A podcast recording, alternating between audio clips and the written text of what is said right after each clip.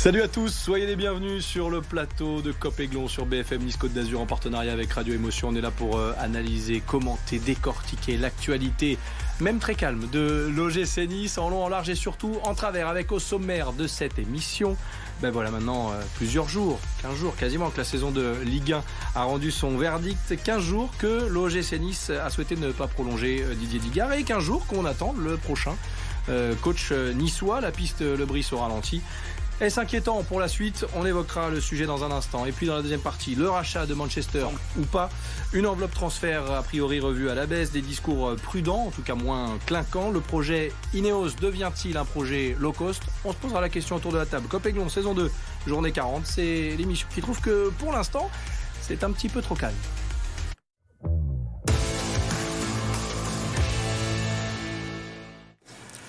Et vous réagissez sur les réseaux sociaux avec le hashtag COPEGLON. Euh, on va faire un premier tour de table et saluer nos invités ce soir. Alric, comment ça va Supporter, consultant, il fait la pluie et le beau temps sur BFM Nice Côte d'Azur, c'est incroyable. Bonsoir Sébastien, ça va très bien. Ouais.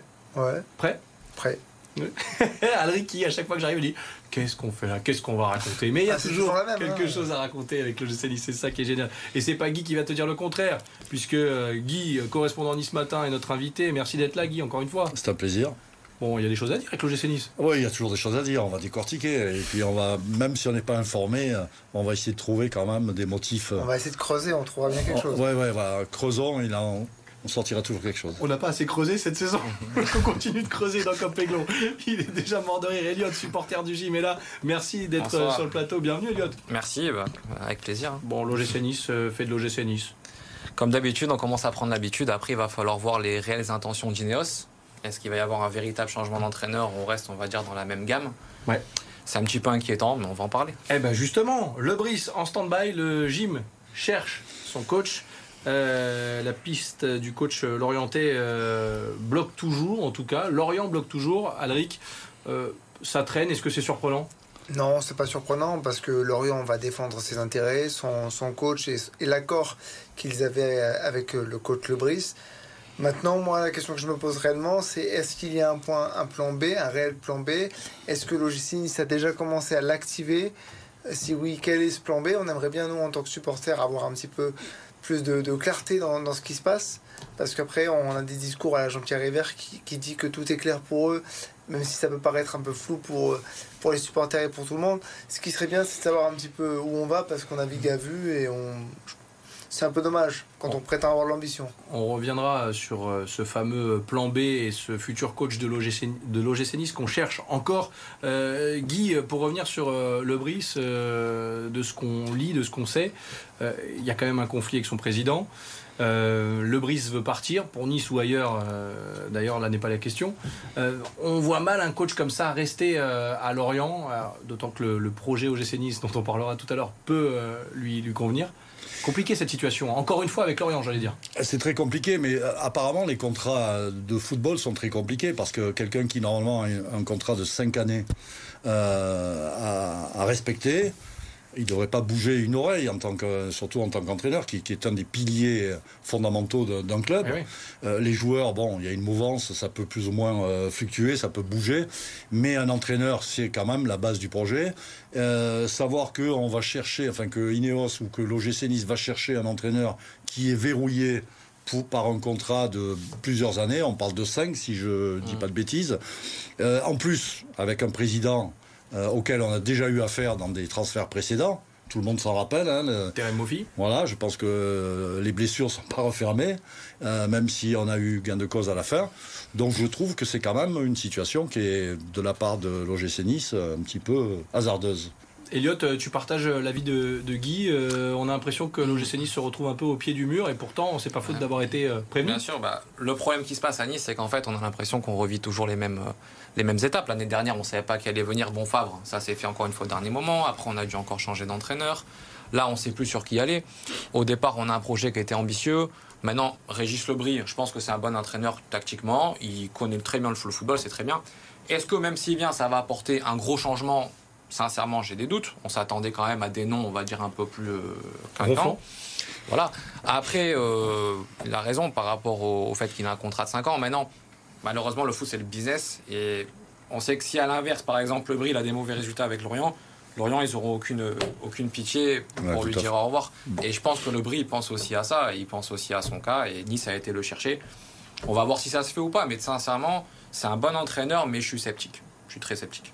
Pour l'instant, il n'est toujours pas l'entraîneur de l'OGC Nice. Et justement, on va ouvrir cet autre débat. Un entraîneur évite parce que l'OGC Nice euh, eh bien, joue aussi avec euh, le calendrier. Et ce calendrier, eh ben, forcément, il avance. Euh, et voilà pourquoi il faut un entraîneur euh, évite pour, pour le gym. Alric, pour le coup, là, il n'y a plus de temps à perdre. On navigue à vue, encore une fois. Et l'OGC Nice doit vite trouver son coach. Bah, Après, j'avais- attention, le Paris Saint-Germain n'a pas d'entraîneur. Bon, c'est plus facile parce qu'on peut y aller nous, on pourrait entraîner le PSG. Euh, Monaco n'a pas d'entraîneur. Marseille euh, en est à son plan F. Ouais.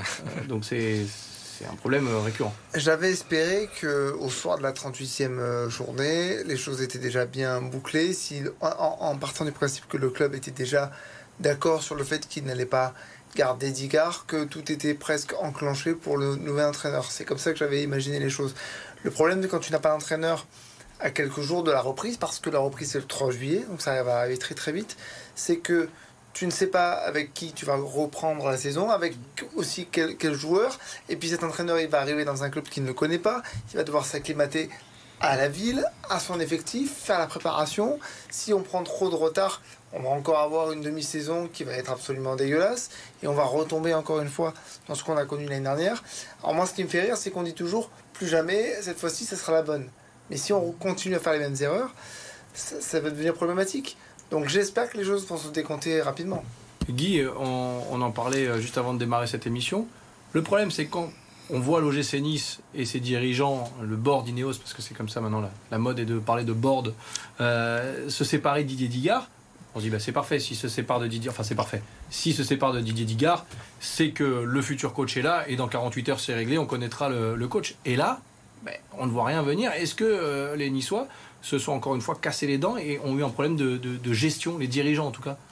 Bah, écoute, on- avait l'impression, en, en arrivant à recruter Ghisolfi, qui a fait des miracles à Lens euh, il n'y a pas si longtemps que ça, en recrutant euh, Fabrice Boquet, en entendant parler de Jean-Claude Blanc, parce qu'on entend parler, mais je- personne ne l'a encore vu. On l'a Euh, pas encore vu la voilà. conférence de février. Donc, avec- Le, le Tous ces- seul moment où on a, pardon Guy, le seul moment où on a un peu entendu parler de, de Jean-Claude Blanc, c'est dans le communiqué de presse de, de Lorient.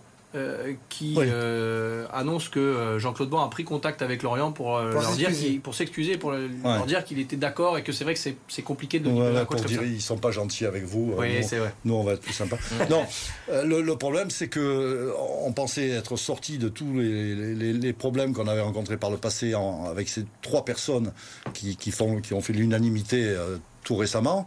Et puis, on a l'impression que ces gens-là n'ont pas la liberté d'exprimer tout leur talent parce qu'au-dessus, il y a une épée de Damoclès, euh, à mon avis d'origine anglaise, qui les empêche de- de- de- d'assumer pleinement leurs leurs tâches. Donc euh, c'est ce qui est angoissant parce qu'on se demande quand on va pouvoir se mettre à l'endroit. Euh, Il y a- le problème. Mais il n'y a pas beaucoup de, de communication. On va peut-être nous dire, Elliot, que le club travaille en sous-marin, tout va bien. Oui, bah mais euh, au bout d'un moment, il faut peut-être annoncer ce coach s'il est là. Mais Déjà. apparemment, on a l'impression qu'il n'est pas là, il n'est pas prêt d'être là. Le problème, en fait, moi, je me mets à la place de Bokeh, de Gisolfi, etc. Ils arrivent, ils ont un entraîneur. Après, on leur dit, oh, pourquoi pas, Digard, ça marche bien, on va peut-être garder cet entraîneur. On va avoir une grosse enveloppe transfert. Après, finalement, on dit, bon, on a vu les résultats, on garde pas Digard, on va prendre un entraîneur. Et puis finalement, l'enveloppe transfert, elle va être plus petite. En fait, si on change de stratégie tous les deux mois, pour Ineos, qui est censé être stable, alors, au niveau financier, c'est stable. OK. Oui, la DNCG était passée euh, facilement Voilà, par, par ça, il n'y a pas de problème. Mais à un moment donné, je pense qu'il faut vraiment arriver à avoir une stratégie di- directe, enfin la même stratégie, pardon. Et ce qui m'inquiète, c'est que j'ai l'impression qu'on dépend vraiment du rachat de Manchester. Donc en fait, moi qu'ils achètent ou Qui a l'air mal engagé hein, quand même, pour, euh, Voilà. pour Ineos. mais que ça soit engagé ou mal, à la limite, tant qu'ils se décident et que c'est fait, où est-ce que après, Oui, mais ça attention, me parce que problème. quand nous, on a eu le rachat Ineos, ça a pris du temps, ça nous a un peu énervé de pas savoir où on allait, Bien et sûr. chaque semaine, on entendait les mêmes choses, ça va se faire, ça va pas se faire. Dites-vous bien que l'OGC Nice, à son petit niveau, ça a été long. Mais quand on prend un club qui pèse le milliard comme Manchester United, forcément, c'est long. Bien sûr. Moi, ça me choque pas, ça. Que ça Mais soit nous, long. on se retrouve la dernière roue du carrosse. quoi. On revient sur Donc, le projet, problème, euh, le projet Ineos. C'est ce que Ineos veut vraiment faire dans la deuxième partie de l'émission. Juste un mot pour terminer cette première partie du coup euh, sur euh, ce futur coach à, à l'OGC Nice. Et cette dernière question qui veut entraîner le gym. Pas moi. Est-ce qu'il y a, pas toi, je suis pas sûr que tu étais sur la shortlist. si euh, shortlist euh, il y a.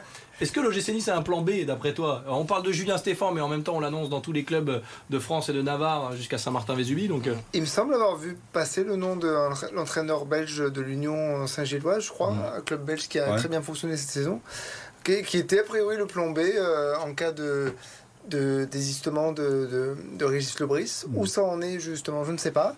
Mais j'aimerais bien. Pourquoi pas tenter l'idée Mais il faudrait savoir où on va.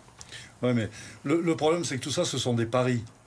Est-ce que l'OGC qui maintenant, euh, avec l'actionnaire qu'il a, avec le, le staff qu'il a, peut se contenter de, jouer, de tenter des paris. Alors ça oui, mais est-ce qu'un entraîneur, avec la position de l'OGC Nice actuelle, en ne sachant pas vraiment qui dirige, il y a des Anglais, il y a Ghisolfi, il y a River, enfin on croit, euh, il y a beaucoup de monde en tout cas, euh, est-ce qu'un entraîneur aujourd'hui va se dire, wow, génial, je vais vite aller à Nice, c'est super C'est la question qu'on se pose aussi. Qui veut entraîner l'OGC Nice aujourd'hui Plus ça continue comme ça, c'est justement cette situation, on change de stratégie à chaque fois, plus ça continue comme ça, et moins on va avoir d'entraîneurs, ça c'est sûr, sur la ligue. Ou on va avoir des entraîneurs, mais de moins bonne qualité. Tu voulais réagir, Adrien? Non, c'est tout, tout, à fait d'accord avec ça. Ouais, c'est pour, pour, ça qu'on se pose la question aussi, parce qu'aujourd'hui, les, les, les, plans B, les plans C, Nice va aller les chercher. Mais Elliott, aujourd'hui, euh, certes, ça fait moins rêver euh, Régis Lebrise ou mmh. Julien Stéphan, mais est-ce que l'OGC Nice a les moyens d'attendre un coach au-dessus? Bah, Les moyens financiers. Financiers, oui, mais, les gens, le, sportif. Le problème, c'est qu'à force de changer de stratégie, bah, on passe un peu pour des clowns. Donc, est-ce qu'il y a un entraîneur vraiment charismatique qui va vouloir venir? Déjà, est-ce qu'on va le contacter? Ça, c'est encore un autre débat. Parce que pour moi, quand on parlait de la légitimité d'Ineos à Nice, S'ils veulent faire un gros coup, ils sortent le chéquier. Ils prennent comme on fait à l'époque Paris, un mec comme Leonardo qui va vraiment avec un vrai discours. avec un vrai discours. Attention, j'ai rien contre Gisolfi et Bokeh. Je pense qu'ils vont, ils veulent faire du bon travail, mais après il faut leur en donner les armes derrière. Quand j'entendais à l'époque de Favre dire on va concurrencer euh, Paris sur le podium à terme, le but c'était ça. Derrière, il faut en donner les moyens. Et aujourd'hui, ils le font pas. Donc pour moi, c'est beaucoup de paroles et peu d'actes derrière. Guy, en 30 secondes avant la petite pause qui va bien, euh, nice qui peine à trouver son coach, ça veut dire que la vente du fameux projet, la poudre aux yeux, c'est terminé? Moi, je pense que déjà, je me rappelle lorsque Lucien Favre avait euh, lancé cette phrase euh, dans une conférence de presse en disant on veut jouer le podium tous les ans, les trois mm. premières places. Je crois que Jean-Pierre River lui avait filé un grand coup sur le genou, sous la table, et qu'il a, il a eu mal très longtemps. Euh, donc ils se sont lancés peut-être un peu trop rapidement avec euh, euh, plein d'entrain. Bon, c'est tout à leur honneur. Après, ce qu'on peut avoir comme sentiment, c'est le rêve.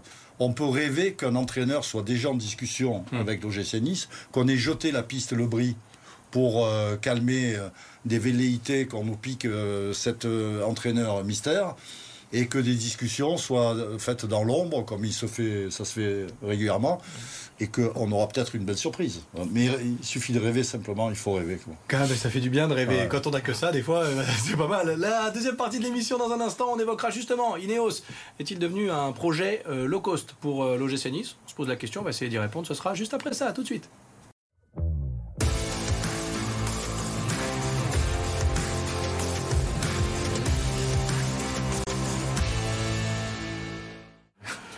De retour sur le plateau de Copéglon sur BFM Nice Côte d'Azur en partenariat avec Radio Émotion. Vous continuez de réagir avec euh, le hashtag Copéglon et nous, on ouvre la page Ineos euh, qu'on a déjà entrouverte, bien sûr.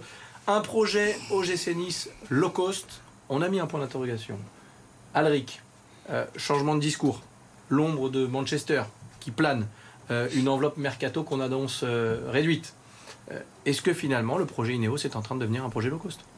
Je pense qu'on est en train de redescendre un petit peu sur Terre. Lorsqu'Ineos est arrivé, la plus grande puissance euh, anglaise qui arrive et qui amène de, l'ambition avec, eux, ça a fait rêver beaucoup de monde, et moi le premier. Mm. Je pense que là, on est en train de redescendre sur Terre, et c'est peut-être pas plus mal. Euh, peut-être que l'OGC Nice est meilleur quand il faut avoir de l'idée plus qu'avoir des moyens. Aujourd'hui, on l'a dit encore la semaine dernière, Ineos apporte de la stabilité financière dont un club comme le Gym a besoin. Mais ça veut dire qu'on peut pas avoir les deux De l'argent et des idées? Bah, Actuellement, non. Parce ah. qu'en plus, il y a euh, l'ombre de Manchester qui, plane, mais pas que Manchester, parce que ça avait été le cas lorsque Chelsea avait été en vente. Et puis après, il y a eu un autre club, je ne sais plus lequel. Mais il y a toujours eu un problème qui a fait que Ineos n'a jamais apporté vraiment de stabilité sportive, en tout cas institutionnelle. Et donc oui, à l'heure actuelle, je pense qu'on a la stabilité financière, et on doit l'avoir, heureusement. Euh, euh, je pense qu'il faut faire confiance à des hommes comme euh, Bokeh et Ghisolfi pour avoir de l'idée. Je me tourne vers la voie de la sagesse sur ce plateau et je dis pas ça parce que c'est le plus jeune. Euh, Guy, euh, projet low cost, oui, non. Est-ce que c'est pas un peu de la com aussi et un, un, un moyen, comme disait Alric, de ramener tout le monde sur terre, les supporters? Les euh, futurs joueurs, les futurs clubs avec qui on va négocier. Dire attendez, nous on ferme les robinets, on n'a plus autant d'argent qu'avant. Est-ce que c'est pas de la com pour finalement faire redescendre tout le monde et se dire bon, on va travailler un peu plus sérieusement, sérieusement et dans l'ombre? Oui, c'est possible. Et puis de toutes les façons, on est mieux souvent dans un rôle d'outsider que dans un rôle de favori parce que ça permet de créer des surprises. Euh, là, on va, en être réduit à chercher et à créer des surprises, je pense. Euh, ensuite, euh, je suis un peu étonné qu'un groupe comme Ineos n'arrive pas à mener conjointement deux projets même aussi importants que celui de Manchester et celui de l'OGC Nice. Mais attention parce que Ineos n'a jamais gagné dans un club qui n'était pas déjà au top niveau. En Formule 1, ils ont acheté l'écurie qui était, qui était au top. C'est plus le cas aujourd'hui, mais ils étaient au top au moment où ils les acquièrent. Lorsqu'ils viennent dans, le cyclisme, dans le cyclisme, c'est pareil. En termes de marathon, quand ils ont, sont mis en partenariat avec le, sportif qui fait le marathon, le Kenyan, je crois, c'est pareil. Ils prennent les meilleurs. Le GC Nice n'est pas le meilleur club de Ligue 1. C'est vrai. C'est vrai, et on peut même rajouter l'expérience grenadier. Euh, on voit Ineos se lancer sur la construction d'un 4x4, euh, alors que tout le monde réduit la voilure, euh, passe à l'électrique et, cherche à rouler vert. Eux, ils se sont lancés dans le 4x4 hyper polluant de manière un peu folle aussi. Ils sont à côté. Ils sont un peu, ouais, ils sont ah, ça nous arrange pas cette histoire. Est-ce que, pas des grands choix. Est-ce que ce projet euh, low cost, euh, Elliot, euh, encore une fois, on met des, guillemets, hein, parce qu'il y a beaucoup de clubs de Ligue 1 qui aimeraient avoir un projet low, cost comme, comme Ineos. Est-ce que ce projet peut faire peur aux supporters, ce changement de, trajectoire? Moi, en fait, ce qui me fait peur, je constate, ça fait maintenant quelques années, on a fait des investissements qui sont mauvais, mais on a investi beaucoup sur des jeunes. En fait, moi, ça les jeunes, c'est très bien, mais ça me fait penser qu'on ne veut pas perdre d'argent. Vous prenez tous les, les transferts, on va dire, importants de 10, 15, 20 millions ils sont sur des jeunes qui ont moins de 24 ans. Le seul qu'on a fait, ça a été la board. Et on l'a fait pourquoi? Parce que pour moi, c'est un très bon choix sportif à ce moment-là d'avoir un mec, un cadre. mais on l'a fait dans l'échange avec Guiri. Voilà. Ça veut dire qu'aujourd'hui, pour moi, le club n'est pas prêt à investir vraiment dans le sportif. Les jeunes, c'est bien. Le but, en fait, c'est d'acheter des joueurs 10-15 millions où tu sais que si tu les gardes 3 ans, tu les rentabilises et tu vas pas perdre beaucoup d'argent à la revente. C'est bien d'en faire quelques coups, c'est très bien, mais de faire que ça, et en fait, je constate qu'on fait que ça, et malheureusement, ça paye souvent, mais on a vu que cette année avec BKBK au Viti, ça paye pas. Sachant que notre confrère Samuel Prostimo nous disait la semaine dernière que clairement euh, l'enveloppe de Mercato allait clairement être réduite parce qu'il parlait de transferts qui n'allaient pas dépasser 5 millions. Ouais, 400 millions. Mais ça fait On peur. passe de 15 millions à 5 millions, ça fait moins, enfin divisé par 3, ça fait mal. Hein. Voilà pourquoi on parlait de projets éventuellement low cost. Dernière euh, petite parenthèse dans, cette émission, euh, Guy, euh, le jeu de mots était tout trouvé, mais Ineos finalement change de braquet. Et on a l'impression que là, on rentre dans le rang, mais avec peut-être, comme on le disait tout à l'heure, euh, bah, un peu plus de, sérénité. On essaie de se raccrocher à ça en tout cas pour éviter de prendre peur, parce que euh, quand on nous vend quelque chose et qu'on a autre chose à l'arrivée, bah, on peut parfois être surpris. Oui, alors changer de braquet, surtout ne pas dérailler. Pas mal. On la garde. Euh, parce, Que, parce que on la garde. c'est bon. Parce que euh, il y, a, y, a, tout un, peuple nissard qui vibre eh pour ce club. Mm. C'est ça qui est terrible, c'est qu'il y a plein de gens et on en fait partie parce qu'on est tous des passionnés et des amoureux de ce club et on est en plus dans une, nébuleuse totale. Alors on parlait de Galaxy Ineos, en fait c'est la nébuleuse Ineos. On est tous dans le dans le flou parce que il n'y a aucune communication. Le président River, on n'en entend plus parler. Alors, moi, j'ai le rêve. Les, prochains à s'exprimer devraient être Ineos, hein, selon nos informations. Oui. Mais on ne sait pas quand. Voilà. mais on avait entendu parler déjà d'une conférence de presse importante qui devait lancer, euh, vraiment donner des informations très précises. En février 2023. Elle n'a jamais eu lieu. On l'a jamais eu lieu. Ou alors elle est enregistrée, elle n'est pas sortie encore. Mais Bien sûr, on a la VHS.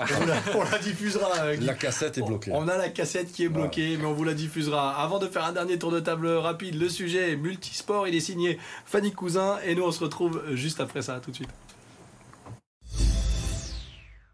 Première premier titre de champion de France pour la Roca Team. Après trois échecs en 2018, 2019 et 2022, le club monégasque a enfin été sacré jeudi soir en Betclic Elite après un troisième succès face à Boulogne-le-Valois. Sur un cours Philippe Chatriat, Roland Garros rebaptisé en mode basket, les hommes de Sassa Obradovic ont pourtant du mal à rentrer dans leur match et se retrouvent même distancés à 16 points en fin de premier quart-temps. Après avoir couru derrière le score toute la première mi-temps, les coéquipiers d'Elio Kobo font tout pour revenir au score et prennent finalement les commandes à 3 minutes du buzzer final. Les deux tirs à 3 points de Jordan Lloyd en toute fin de match offrent finalement le titre à Monaco. Une victoire 92-85 des Monégasques qui vient clore une saison historique marquée par un titre en Coupe de France et une troisième place en Euroleague. En Formule 1, pas de podium, mais une belle remontée pour Charles Leclerc au Grand Prix du Canada. Parti de la dixième place sur la grille de départ, le pilote monégasque a parfaitement rebondi et signé une belle quatrième place grâce à une stratégie payante pour la Scuderia. Il a en effet effectué qu'un seul arrêt et donc pu gagner de nombreuses places au jeu des arrêts au stand. Pas de deuxième podium après celui obtenu en Azerbaïdjan pour le monégasque, mais des motifs d'espoir avec une septième place au championnat du monde. Et puis en MotoGP, Johan Zarco continue d'impressionner avec un troisième podium d'affilée en Allemagne cette fois.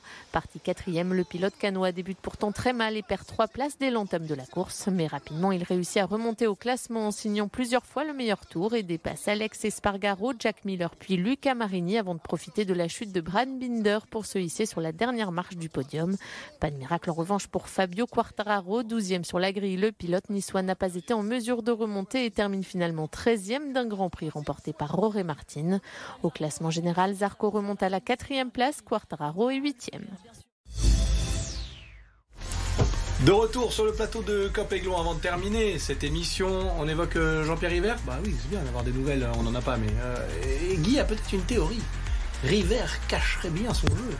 Oui, c'est plus un rêve qu'une théorie parce que la théorie, elle se baserait, il faudrait qu'elle soit basée sur des éléments précis. Or, je n'en ai pas. J'ai juste un sentiment et un, et un espoir.